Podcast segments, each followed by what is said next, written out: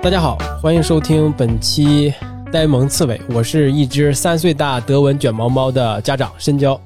我是今年应该是六岁的一只阿拉斯加的家长园子。大家好，我是恶霸波，一只四岁小柴犬的爸爸。那今天我们请到了一个宠物服装设计师张帆，哎，这张帆跟大家可以打个招呼。欢迎欢迎张帆老师来给我们大家做一个介绍。Hello，Hello，我大家好，我是一只十一岁的贵宾犬的妈妈。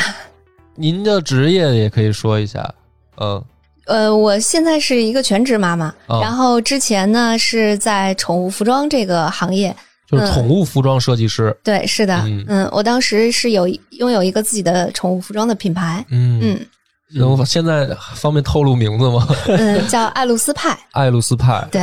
这这个名字是不是也有一些起源或者是一些深意呢？嗯，对，因为当时呢，我们有一个工作室，就是因为我之前一直是学设计的嘛，然后跟朋友做了一个设计工作室，然后这个工作室的名字就叫 and I，嗯，就是与我的意思。然后后来我们决定做这个宠物产品的设计的时候，从这个工作室的名字进行延伸，就是艾露丝派，就是 Alice Pet，Alice 是 and I love you so 的那个呃首字母缩写。这个意思呢，就是我是如此爱你。其实既是指就是我们是如此爱我们的宠物，同时也是宠物也是如此的爱我们。这个就是一个我们的这个品牌的寓意。对，就是今天我们要聊这个宠物服装的一些相关的话题嘛，所以我们可以先想问一下这个两位，另外两位主播园子和波儿，是你们是也是会给你们的毛孩子们买一些呃衣服啊，或者是一些小的饰品之类的吧？买过，嗯，但是不是很频繁。就是他不会像说常要穿什么衣服的这么去买，而是说就为了好玩吧。所以我觉得我买的那些，它的功能性好像不强，就是 装饰性更强。装饰性更强。对，所以而且我觉得我买的可能不是什么牌子的衣服，就是我我我觉得就像玩具。就是好看，或者是你觉得可能会穿上会有意思，所以就买来了。对对对，而没有考虑说宠物的衣服还会不会有牌子啊，然后它会不会适不适合它呀？对对。是不是都没想过啊？甚至有的时候买回来大小都不合适。对，那园子呢？我应该在这方面比较省钱，因为我们家那个毛实在是太长，而且骨骼也比较大，所以我是没给他买过衣服的。我只给他买过一件，但是那件衣服过了一年之后他就穿不上了，所以从此我就再没有给他买过衣服。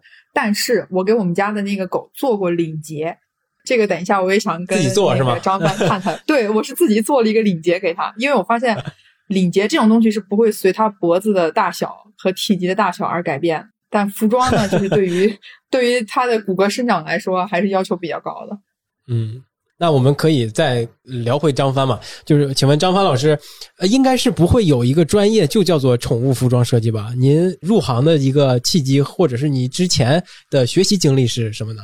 啊因为我之前学习的是产品设计、服装设计，还有品牌管理，就是一直想做一个自己的品牌。然后那时候正好是有朋友是开宠物店的，他们那个店里呢有一只在他们店里的笼子里生活了六个月的卖不出去的一只泰迪。那个泰迪是因为就是性格就是太激动了，所以他的兄弟姐妹都被卖出去了，然后他一直就特别可怜，一直住在宠物店里。我朋友说他太可怜了，你你能不能就是把他领回家？就是我去宠物店里去看它，然后就是这么大的笼子，我把手伸进那个笼子门儿然后就半天没有摸到它，就是它就激动的就跳来跳去，就躲着你的手，所以它就是可能不招人，讨厌跟人接触它不是讨厌，它就是太亢奋了，啊，嗯，然后有点害怕的那种感觉，所以后来我就决定还是就是把它领养回家。领养回家了之后呢，去宠物店给它买一些宠物产品嘛。然后我就发现，嗯，因为那时候对他的感觉就是像一个小孩儿一样，很想给他打扮一下。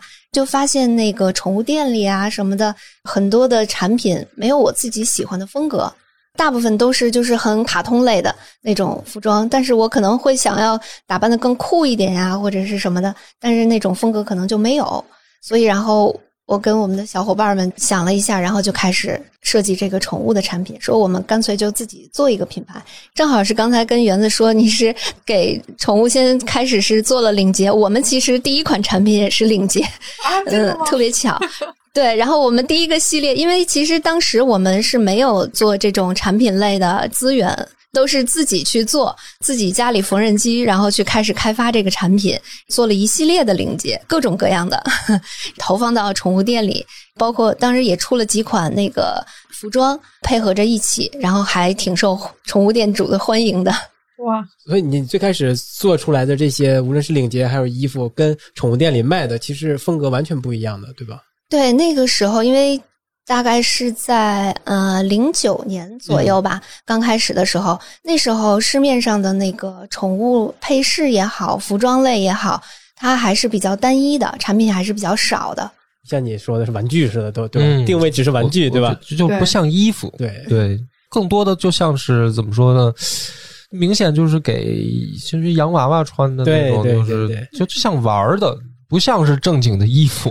嗯，对，其实宠物就是大部分宠物，大部分狗啊是不需要穿衣服的。那肯定。对嗯对，因为那个我们其实给它做衣服或者买配饰，其实就是我们戴自己戴首饰一样。对，它是一个配饰，是彰显一个个性啊，或者是表达我们的一个爱的感情的一个一个一个一个方式结果。嗯，主人给宠物买衣服是为了彰显主人的个性和主人的审美。我一直有这是的种错觉。嗯，那你最开始为什么会选择呃领结这个作为第一个产品呢？对，因为好做呀。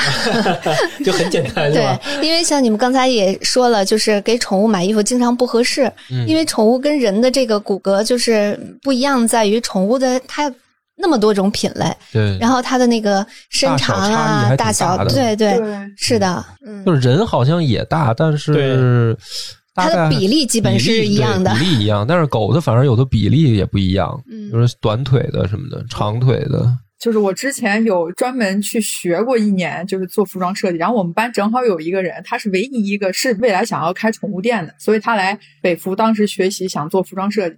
然后那时候我们就问老师一个问题，但是其实当时好像现在回忆起来，老师当时也没有正面回答。就是我们学给人做服装的时候，其实是要画那个人体的嘛，就你要有一个人体，或者比如说立体剪裁或者平面剪裁。就我很想问，对于狗狗这种或者猫这种四个腿儿着地的，就如果真的在做服装之前，你是需要给画一个 狗体出来，然后在上面，比如说量它的什么什么肩宽、臂宽、腿长这种吗？有啊，你你学服装设计，那就是有人体模特、人台，对吧？我们有狗台 真的有狗台啊！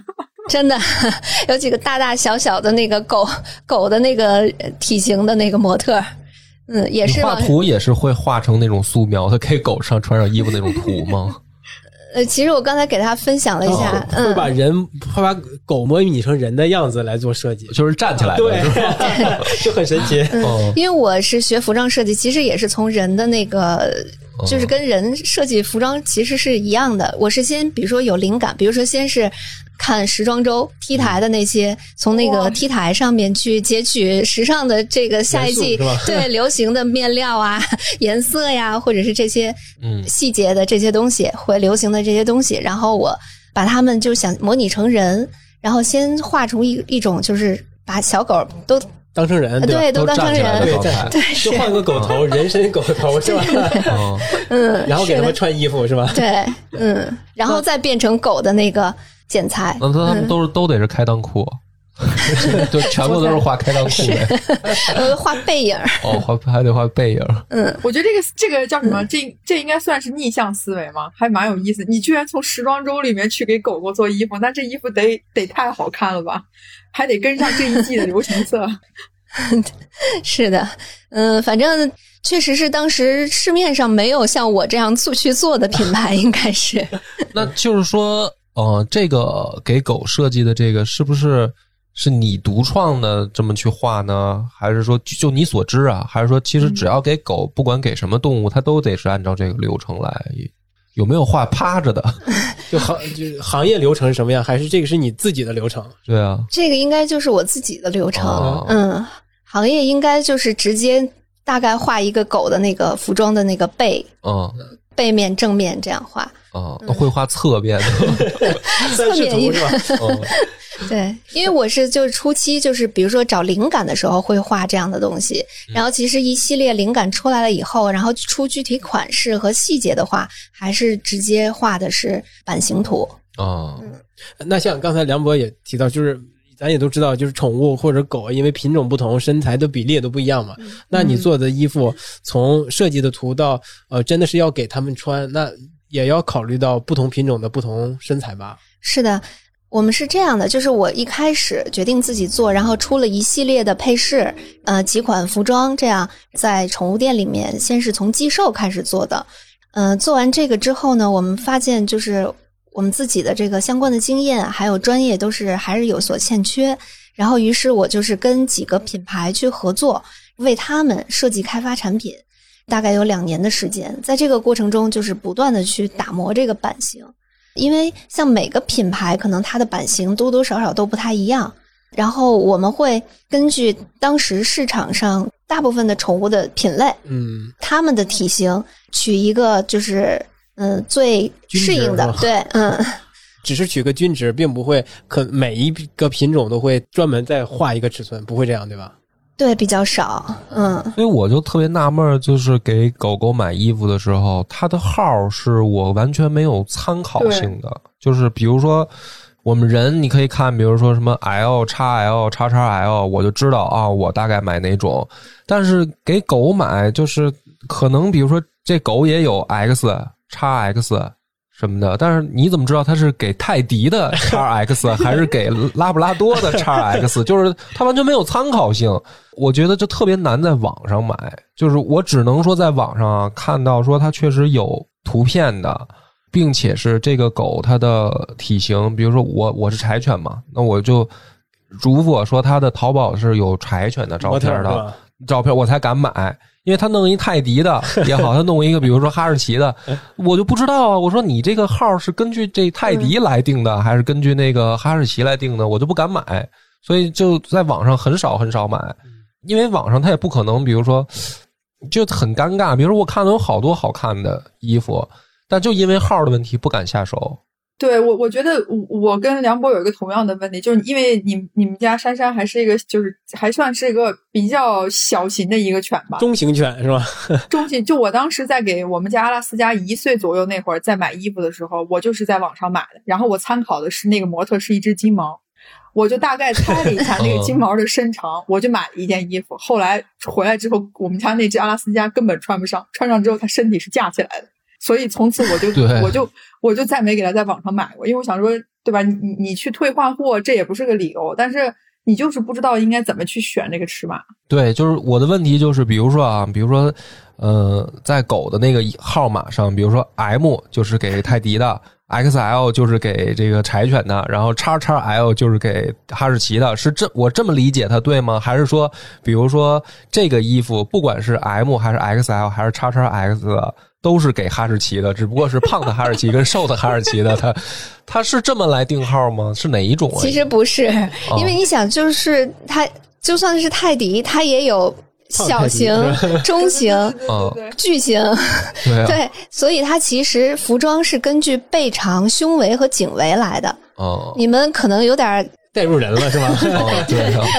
你们可能有点随意。其实它的 它的每每款服装应该网，尤其是网上，其实它应该都是标的很明确的，应该嗯去量一下它的背长和胸围哦是为主的。是是，主要是看这个，对，是的，不能看型号。对是的，因为狗确实体型和品类差异太大。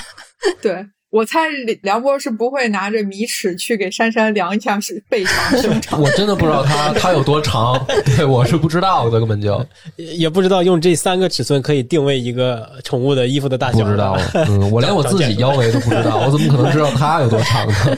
不敢面对自己，跟我一样啊。嗯，那那这么看起来，是不是给宠物做服装？我觉得听起来是比给人做服装还要麻烦一些，因为它因为人会有一个均码的这个概念嘛，因为人体可能你能找到一些中间的一个范围，比如女性的均码或者男士男性的均码，但是如果给狗做衣服，是不是不太好能做出均码的这种服装？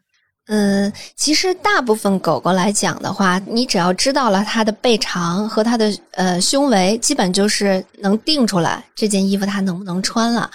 但是你们养的大型、中大型犬，其实就是很少需要，尤其是不需要穿衣服，嗯，因为它们都是比较帅气的嘛，然后也是毛发都比较毛量比较充沛。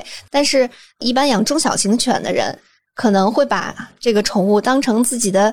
小孩儿、小朋友、小 baby 的这种感觉，他们更愿意去买这个中小型犬。其实体型差异不是特别大，除了那个，呃，比如说八哥啊，或者是柯基啊这种特别胖的这种狗，其他的狗狗品类大部分其实都能可以找到一个呃适配的这个尺码的。哎，那你这个，我最关心的就是你，你做了，比如说这个样子出来以后，你你怎么去让更多的店去？你就一家一家要去跑宠物店，然后把衣服放在那儿让他让他卖，是吗？有什么所谓的统一渠道吗？比如说他们也会去哪儿哪儿进货之类的。一开始的时候，我们因为生产的批量特别小，一件衣服一款衣服可能就生产个一两百件，也是有工厂去那么给你们成批量生产。是的，嗯。那你只要给他们一个图纸就行，是吗？工厂那边。他还要盯着，要教他们怎么做。工厂的人也很抓瞎，他们说：“工厂怎么做呀？”工厂其实一开始是做人的衣服的，是吗？对，没有专门做宠物的。嗯，开始我们量比较小的时候，确实是，就可能他是一个裁缝，就确实是很，就是怎么能把这衣服做出来。然后后来我们就产量上来了以后，对，就有一些工厂其实是专门生产宠物服装的。哦，嗯。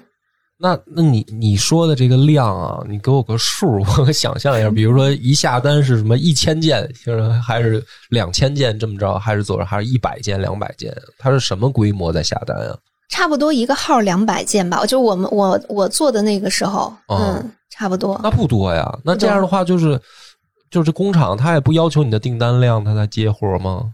宠物服装的话就还好，可能我们因为我们找的也是比较小型一点的工厂，然后因为它号码很多啊，一款服装可能就是至少五个号起，嗯嗯，所以就是你五个号，一个号是两百件的话，也是有一千件了，嗯，一个季可能要做个十几款、二十款，哦，那么多呢，所以一个季度下来也有几万件的的量了吧？对我们那时候一年可能也我因为我做的没有很大，可能一年也就是两三万件。然后你的这个比如说两三万件能铺到一个什么量的级别呢？就比如说把你们城市的宠物店都能覆盖吗？嗯，没有，因为初期其实是跑宠物店的，嗯，是初期推广的阶段。但是后来我们去参加亚宠展，就是品牌就是做的嗯。稍微有大了一点了，对，有起色，然后认真的去做这个。你刚才说的亚宠展全称是什么？亚洲宠物展览什么销售？对对对对对，是的。博览会什么博览会？对，这个就是这个行业，就是所有的宠物用品，呃，每年是应该亚宠展算是最大的这宠物宠物用品展，在在北京吗？是的。什么地方？哎，不是在北京，在嗯，在上海。上海。嗯。哦。然后就是全国各地的什么工厂和 那个品牌都会去吗？对，哦，嗯，亚洲宠物展，然后包括国外的，就亚洲的这些周边国家的品牌也都会来。哦，是吗？对，国外还有名牌的。国外的品牌很多呀，更多是吗？对，OK，好的。所以你们就是这亚宠展可能是一个呃比较主要的一个推广推广渠道。对，然后当时我们还在就是阿里巴巴上面，也会在阿里巴巴上把你们的产品挂在上面。对，在在阿里巴巴上销售，像一些淘宝店主还有宠物店主就会直接在阿里巴巴上，或者他是在呃亚宠展上看到我们之后，他可能进货补货就是通过阿里巴巴。哎，那其实你刚才你说最开始是你们要自一一开始是自己做嘛，对吧？后来要跟品牌又有一些合作，那这个跟品牌的合作的时候，是不是生产就不归你们管了？是归我们管的，嗯，就是完全的帮他去开发，帮品牌去开发一个品牌，从设计到生产。嗯，但是我就觉得，比如说看人的那个服装店吧，它起码可能也得要个几十上百平。可是宠物店呢，它就很小，有的可能十几平，甚至几平米，它就可能就开了个。因为它比如说不去做其他服务，不去做美容，不去做什么其他的，他比如说就卖宠物用品，他可能几平米就是个店。那这样的店，他们去进货也是像你说那样吗？就是去找这种什么？他们会去关注到什么亚宠展吗？我觉得就很很难啊，因为它就可能非常小的一个店面啊，那它进化也是同样的渠道吗？应该不是，要是这种特别小的这种店，其实很少。啊，嗯，因为你光销售宠物产品，它其实不足以让它负担负担它的那个店租啊、人人工啊这方面的。但是比较小的宠物店呢，他们会也有也有渠道，就是通州，哦通州有一个 那个那个集散中心是吧？对嗯，通州梨园儿，好像是哦你们你们知道吗？不知道好像现在已经没了吧？好多犬舍什么的都在那儿嗯哦好多犬舍在那边？对对对所以也集中了一些其他产业、配套产业。对对，嗯，那就是说，呃，像你了解的是，比如说到亚宠展去采购的，都得是什么样的规模的宠物店呢？都比较大了是吗？还是或者说就是连锁品牌它才会去连锁品牌其实咱们国内也比较少嘛，啊？嗯，但是嗯、呃像一个比如说百平米左右的这种嗯店主也去的会挺多的，哦，嗯，然后很多那个淘宝店主，然后这个亚宠展上，其实也就不不光是肯定不光是服装呗，就是他们连什么吃的或者玩具什么的都对，对全都在上面。是的，嗯，嗯，那是不是卖这种粮食的应该比卖服装的要多吧？就是从去的参展商来说，是多多了，毕竟粮食是刚需就，是申江，你有一个任务了，嗯，你以后得去逛亚宠展。对，是啊，就咱们这个电台以后能不能挣钱，就靠你 去亚宠展了。我地觉得，推是吗？地推我们的节目我呀。操！我突然觉得你这是去一个亚洲级别的展会，这个我们竟然做了一季都不知道。对，真的是这嗯孤陋寡闻了。你看，还是要打开我们的世界，对对不对必须得跟行业的对行业人多接触，对对。对我们这里是不是要友情插播一下？那个，我我们非常愿意成为亚宠展唯一指定官方音频合作伙伴。呃，因为文合办，对对对，然后然后不是你主要是咱哎不是媒体行业都是这个玩法，嗯，就是我们一上来呢，先去这个骂一圈儿，就是不给我们交保护费的，我们就骂他的东西不好什么的，然后挑他的问题什么啊，这个衣服场拍是吧？对对对，太垃圾了，什么配色也不对，然后就是交保护费的，我们就夸，哎，就是这媒体都是这么玩的。你哎哎，，你还别说，你看目前这个行业的媒体是不是就我们一家？独一份儿了是吗？对啊，独一份儿啊！你不来我们这儿交保护费，你还想不想干了？啊，什么狗屁亚出来？咱们单独开个展是吧？像这种展很多的，其实亚宠展是最大最热闹的，像北京也会有的？你再说几个，你再说几个，谁叫他记下来？你再你再对对对该立。刻接，立张张帆老师再说几个，就除了亚宠展的，对对对我们我们我们也了解一下。我我现在真的也不太记得，但是因为我会经常接到各个那个展广告广告推销的电话，嗯，各个那他们怎么省市都有。找到你的呢？就是因为你有淘宝店是吧？不是因为我参加过亚宠展，哦，然后你的联系方式被留下，就会在业内去那个，应该是其实就对，有可能正就是信息泄露了，反正。哦其实有可能是你你在亚宠展上接待的一些呃啊对来来你对对对也有场地可能过来看你咨询的人里面，就有一些其他展会的人，对是会会会来是的是的撬客户来了是吧？对对对，是的啊，嗯，你看你你做到了规模一年大概两三万件这种规模，那是不是做没做出来某一款是特别爆的一款？有啊。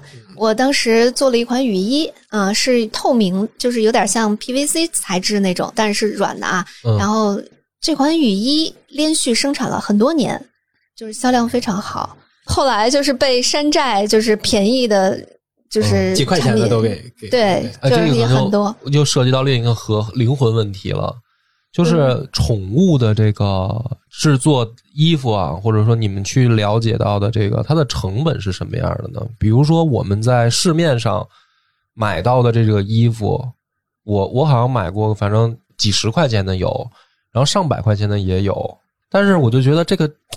他才能用多一点布啊！就是他那一个小背心儿，他的那个布两个巴掌大的布，它成本能有多少呢？就你给我讲讲这个能不能说呀？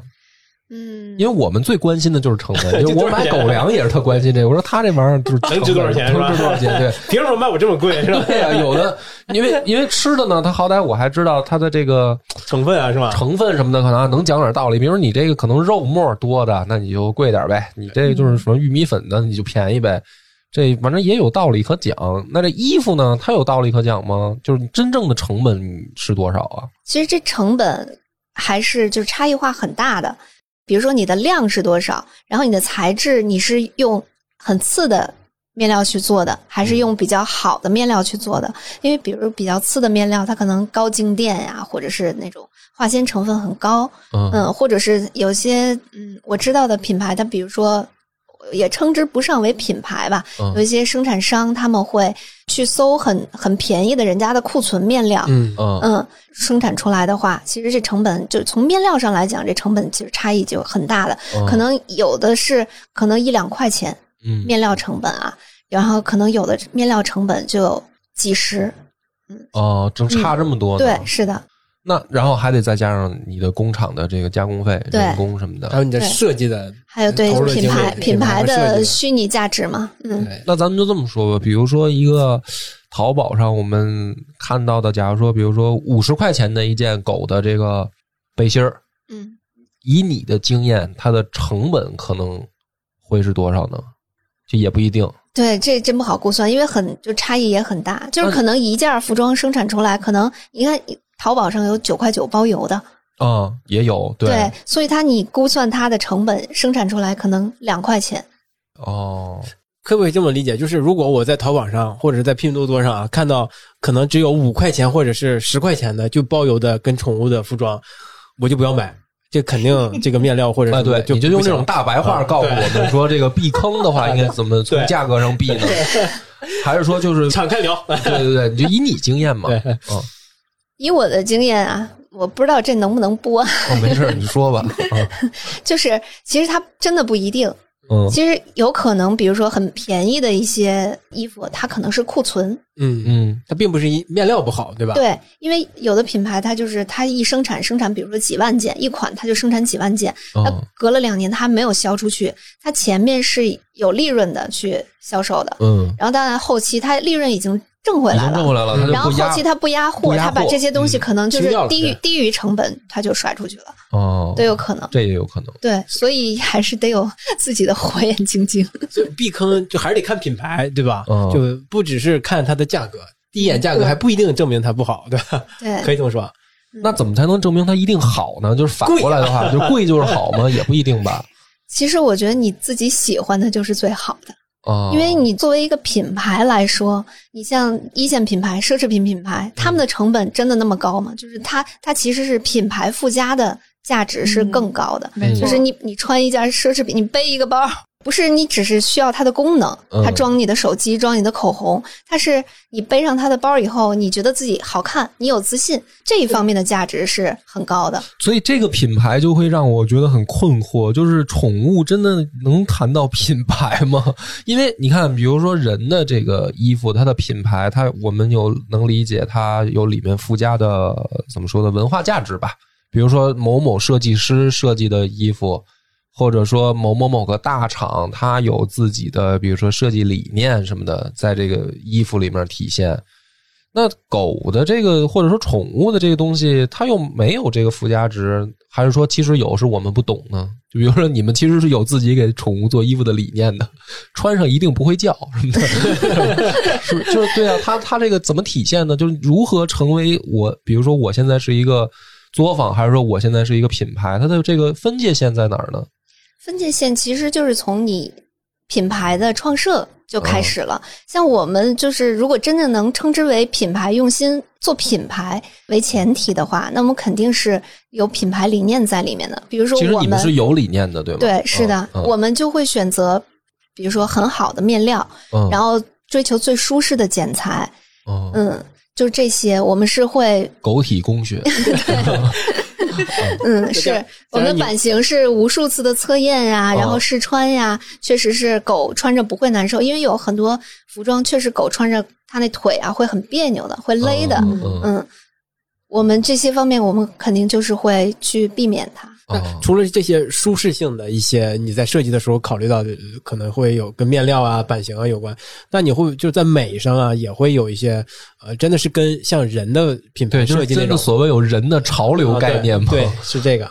像像我做的品牌当然是还是有的，但是我哦可能就是、我们这种品牌可能还是比较小众，在市场上就会比较小众。嗯大部分大众的品牌还是就是比如说可爱呀、嗯，然后这种颜色消亮丽啊费。者已经有分辨出来所谓品牌的差异吗？还是有的，还是真的有人对是吧？嗯，因为现在市场上也也有很多就是做很多年，然后真的是质量啊，然后老牌风格厂商是吧？对会很好很好的品牌，百年嗯老店有吗？还是有的。国外的有吗？对，我想表达一个就是我的观察。我在国外，反正最近几次逛街的时候，我有时候会发现，就这是在可能也在国内逛的不多，就是像刚才张帆说，就很多大牌，他会专门可能阶段性的会为宠物出一些几件的这种单品。我觉得一方面可能是因为从品牌角度来说，他也想传达一个，就是我不只能做人的衣服，我也能顾及得到你家里其他的家庭成员，比如说你的狗，家庭成员。我 对我去买羽绒服的时候，我就有看见，比如说像什么 Moncler，或者你去一些奢侈品店，像 LV 这种，它真的是给狗狗做过那种很小的一种，就是其实也就是个小坎肩儿，但是那个价格非常之贵。是的，我当时的想法其实就跟嗯。梁博一样，这拢共说白了，里面用到的鸭绒跟羽绒就那么一点点，它至于卖的这个价钱已经赶得上，嗯 就已经快赶得上，就是我们买一个小单品的费用。但是你回过头来一想，那为什么那么贵呢？因为它就是一个奢侈品，就奢侈品，它就算出个可能小钥匙扣，它都会比其他的价格贵，是因为可能它上面附赠了一个品牌的价值。但是其实对于宠物来说，我觉得宠物本身它穿上其实是没什么感觉，但是作为主人来讲，哎，我们家一条一一个体系都是一个款，都是一个牌子的，这走出去之后，这整体的感觉肯定就跟你买个十块二十块穿在身上可能就不太一样。嗯，但问题就是，比如说啊，你真的穿一个像你说的什么 LV 的，或者什么这个阿玛尼的，穿在狗身上，别人会认为是真的吗？就是老外可能 会觉得是可能会啊，但是中国人我觉得很难吧，就一定会觉得这是不是山寨货呀？张帆老师在这个行业这个摸爬滚打，像你了解的，就是按照品牌理念去做的这样的公司也好，设计师也好，有多少呢？在国内，它是一什么样的规模在在运作呢？嗯，在市场上有一定的影响力、知名度的这样的品牌，觉得可能真的不超过十家。不超过十家。我单指服装这一块，嗯我就是说问嗯服装嘛配饰这一块，嗯在你在亚宠展上，你可能看到的，呃，跟你对这个宠物服装的有一定有一样品牌追求或者设计追求的品牌，其实并不多。并不多。说十个，我觉得还是往多往多了了说的。哦对，是的，哎，那你你说说，除了你们家，你再说三个，我们好去讹钱去。你再说三个，因为我们肯定都不知道。我觉得听众大部分人肯定也没有概念，但是你就说三个，看看都是什么样的。就不或者说你说完了以后，你再说说他家的特色啊是什么的，就是。比如说，他家是专门给这个给哈士奇做衣服，还是怎么着？就是他们有跟你理念的差异在哪儿呢？你觉得？嗯。首先一个叫垃圾是吧？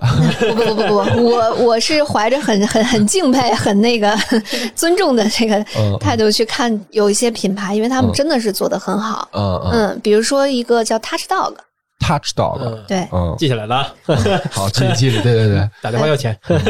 但是我说的这些我都不知道现在它还是不是存在或者是什么没就关系正常说，对。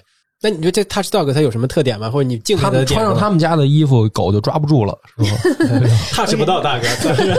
嗯它可能这个 Touch Dog 的风格就是比较潮，比较哦街头就是它很有也有很强的风格对对对对，嗯，然后它同时它的面料啊、做工啊什么各方面，包括品牌整个的形象啊、什么文化呀、宣传呀，都是很做的很很好的。哦就在当时是做的是在同领域友商之间应该是鹤立鸡群的是吧？对，是的，嗯，哦，这是相当于当时最出名的了呗。对，是，哦嗯，OK，其他的没有像他做的那么好的了，然后就是你们了，是吗？没有，我 我那你说，你说这个 Touch Dog 是，呃，是有点那种呃街头潮流的风格的。那你们那是的风格，你咱们应该是没有聊到一个特别的关键词。你当时给你们你的定义甜美对，对 你当时是什么？洛 我是洛丽塔，欧美风。欧美风啊，对，因为我去都是在米兰时装周啊、纽约时装周、啊巴黎时装周对汲取的灵感，这样 OK，哎，那那个雨衣是不是也从巴黎时装周汲取的灵感？是其实是我要是早认识你，我早就给我们家狗买一系列的衣服了。我也得让我们家狗必须得走欧美系才行。你看这个市场大有可为啊！你退早了，到时候可以给你们分享一些我当时的那个设计。嗯，好啊，呃，我我想插一句啊，就是刚才你说到的那个就是成本的时候，嗯我想了一下，就是包括刚才圆子说，为什么就是一些奢侈品的它的那个宠物服装跟买那个就是成人的那个服装的差价不大。嗯其实还有一点，它在做工方面，你想宠物服装上面，就是人的服装的元素，它一点儿不少，嗯用的面料种类、辅料种类是非常多的。嗯然后同时它又需要在这么小的一个面积上去完成这个做工，嗯，所以它其实是比生产人的服装的做工难度还要大的。哦，嗯，那剪裁什么的也是会更复杂吗？剪裁也是难度也会更大的，因为它很小嘛，嗯对很小，然后有时候你的这个弧度啊，它切的角度就很就很小，所以用大的那个机床机器它是切不出来的。明白。嗯，就它更贵，反而更合理。对，比人的贵的合理 是吧？嗯，明白了。它确实衣服其实哎，比成人衣服还要难做我看。还有一种啊，就是因为我是柴犬嘛，就是我我会看到有好多所谓的什么日系风格的围巾，或者那种就是给狗的那个巨贵，你知道吗？我看就是比如说一个什么三角头巾，然后上面带着那种云的纹路的，或者就是大家一定看过，就是那种柴犬戴的小围脖啊，或者什么的小背包，浮会的那种风格，对对对，就日本风格的，然后巨贵，那个就是品牌价值呗，还是什么？就是就是因为可能进口。主要是这个，那那个东西为什么国内不能做呢？我们当时做过呀。哦，你们也做过，也能做，淘宝也有十块钱一个，也也有？便宜的。对但真的我去淘宝看，那种大部分那种都巨贵，最便宜的可能也得一两百。所以这上面是有印染在上面的，就不只是剪裁或者是一些呃缝制，还有印染也都会在上面的，对吧？嗯，工艺会有很多种。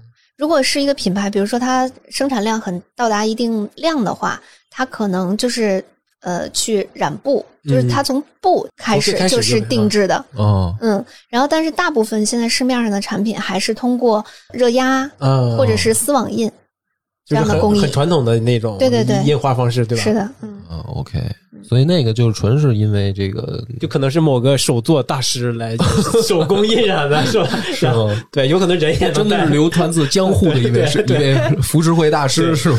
扯那我才不信呢。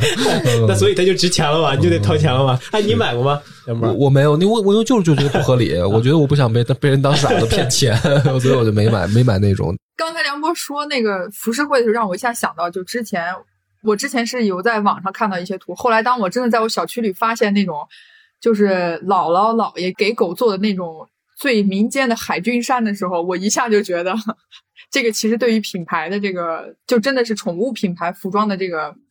应该叫什么？就是原创性或者保护性，我觉得会不会差点意思？我不知道有有没有那个狗的主人有给家里狗买过那种海军衫，就是条纹的那种，然后带个小脖子上有个嗯有有一个那个小领带，就有一个小翻边儿，就像我们人穿那种海军衫，很好看。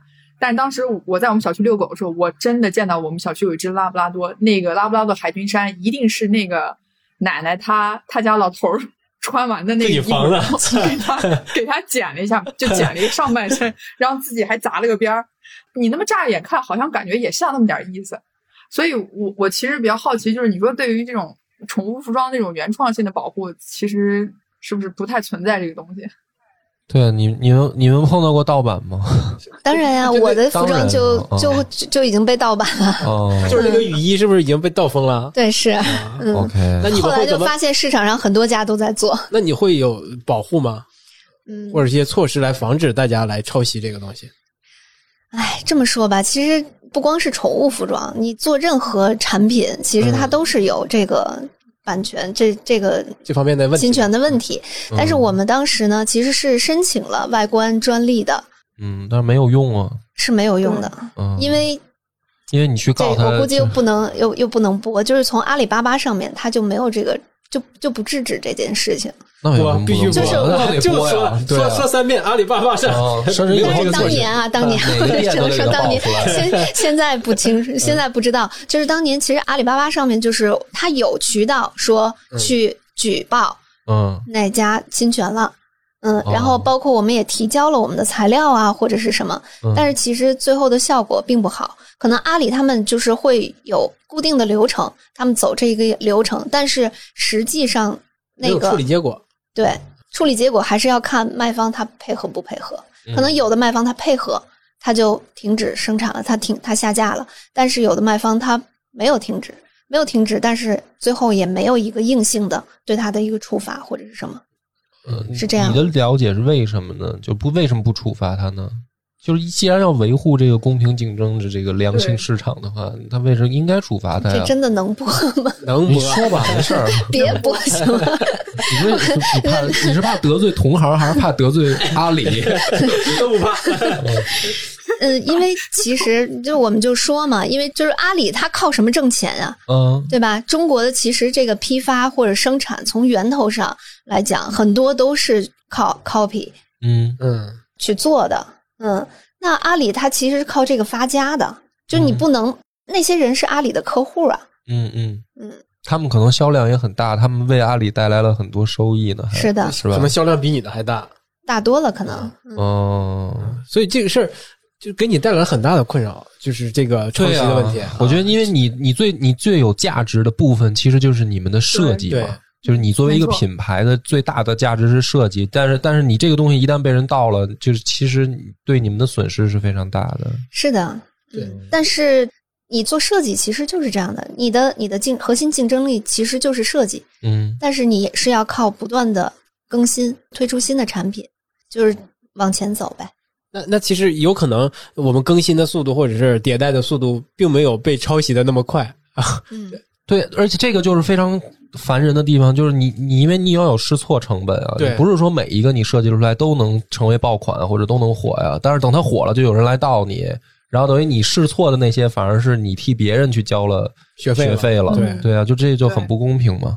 是那他那后来呢？有你你觉得这有什么更好的办法吗？比如你控制产业的上下游，这个没有办法，没有办法对，这不光是我们宠物服装，就所有的品牌服装设计其实都是这样的。不，其实有办法，就是你们要做媒体，不用控制什么上下游，或者跟媒体合作跟媒体合作，对，就是有我们这样的人，他才有可能解决嘛，对吧？所以认识是晚，对，你们做的有点晚。我不好意思，我们来晚了。怪我们。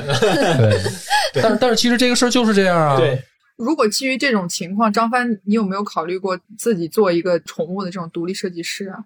就因为我在猜啊，很多做给人做独立设计师这些人，可能有一方面的考虑是为了想保住自己的版权，自己设计的东西。那我既然没有办法去控制上下游这件事情，那我只能控制我自己的设计，尽量能让真正懂得的人、喜欢的人能买到我的衣服，其实就 OK 了。那其实，在宠物这个领域，你没你没有考虑过这个方向吗？高级定制是吧？还 是其实 高，嗯，因为其实本身你做一个品牌的话，你就是需要每年去推出新的设计，就是我们每年会有两季的产品会要推出来。然后，呃，至于哪款其实成为爆款呢？那就是看病了。对看病。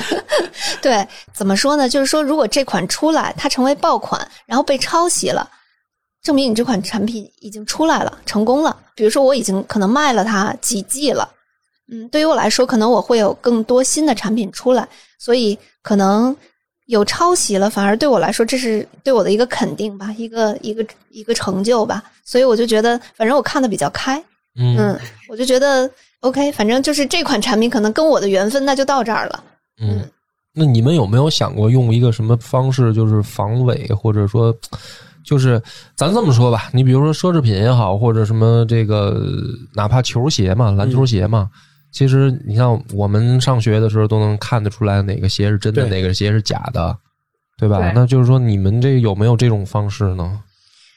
很难是吧很难，因为你毕竟还要控制成本。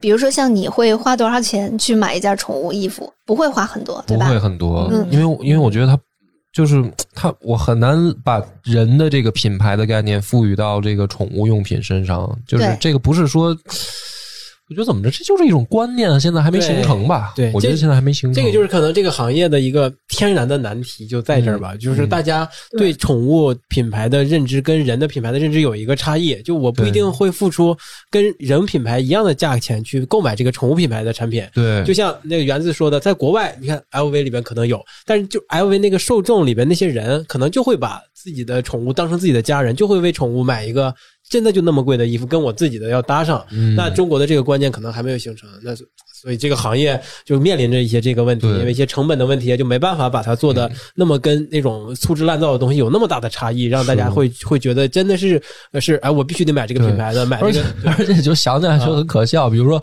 我给狗要买一件真的羊绒的衣服，就是它是一个动物，它有必要用这种绒是吧？对，它自己就有，嗯，或者真的一件牛皮的东西吗？就是没必要啊。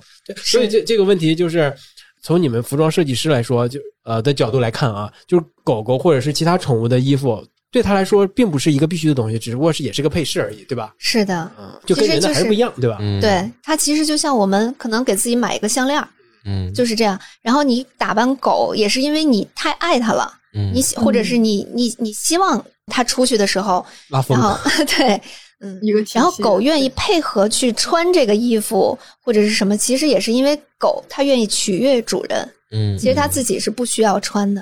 嗯嗯，哎，那你是能感受到呃，你的狗狗穿了这个衣服，它会感觉到开心吗？还是会怎么样？你能感受到这个情绪吗？嗯，怎么说呢？就是分，其实也分几种。第一，就是可能有一些呃犬种，它是因为后天人们去培育它，就比如说本来贵宾没有这么小，没有迷你型、嗯茶杯型，嗯嗯但是就是我们人为的去给它往小了培育，它的身体状况其实基因啊各方面其实都是有缺陷的，它的身体并不好。对吧？它身体比较弱，有些狗的狗毛比较短的，嗯，它它真的是，对，它真的是冷，它真的会冷，冬天、或者比如说它本身。呃，祖先是生活在南方的温暖的地方的，然后你养在东北，养在北方，它确实肯定是很冷的，啊所以它确实有这个穿衣服的需求。嗯嗯，这是一种。嗯，再一种就是我们去打扮它，就是给它一个配饰的这种效果。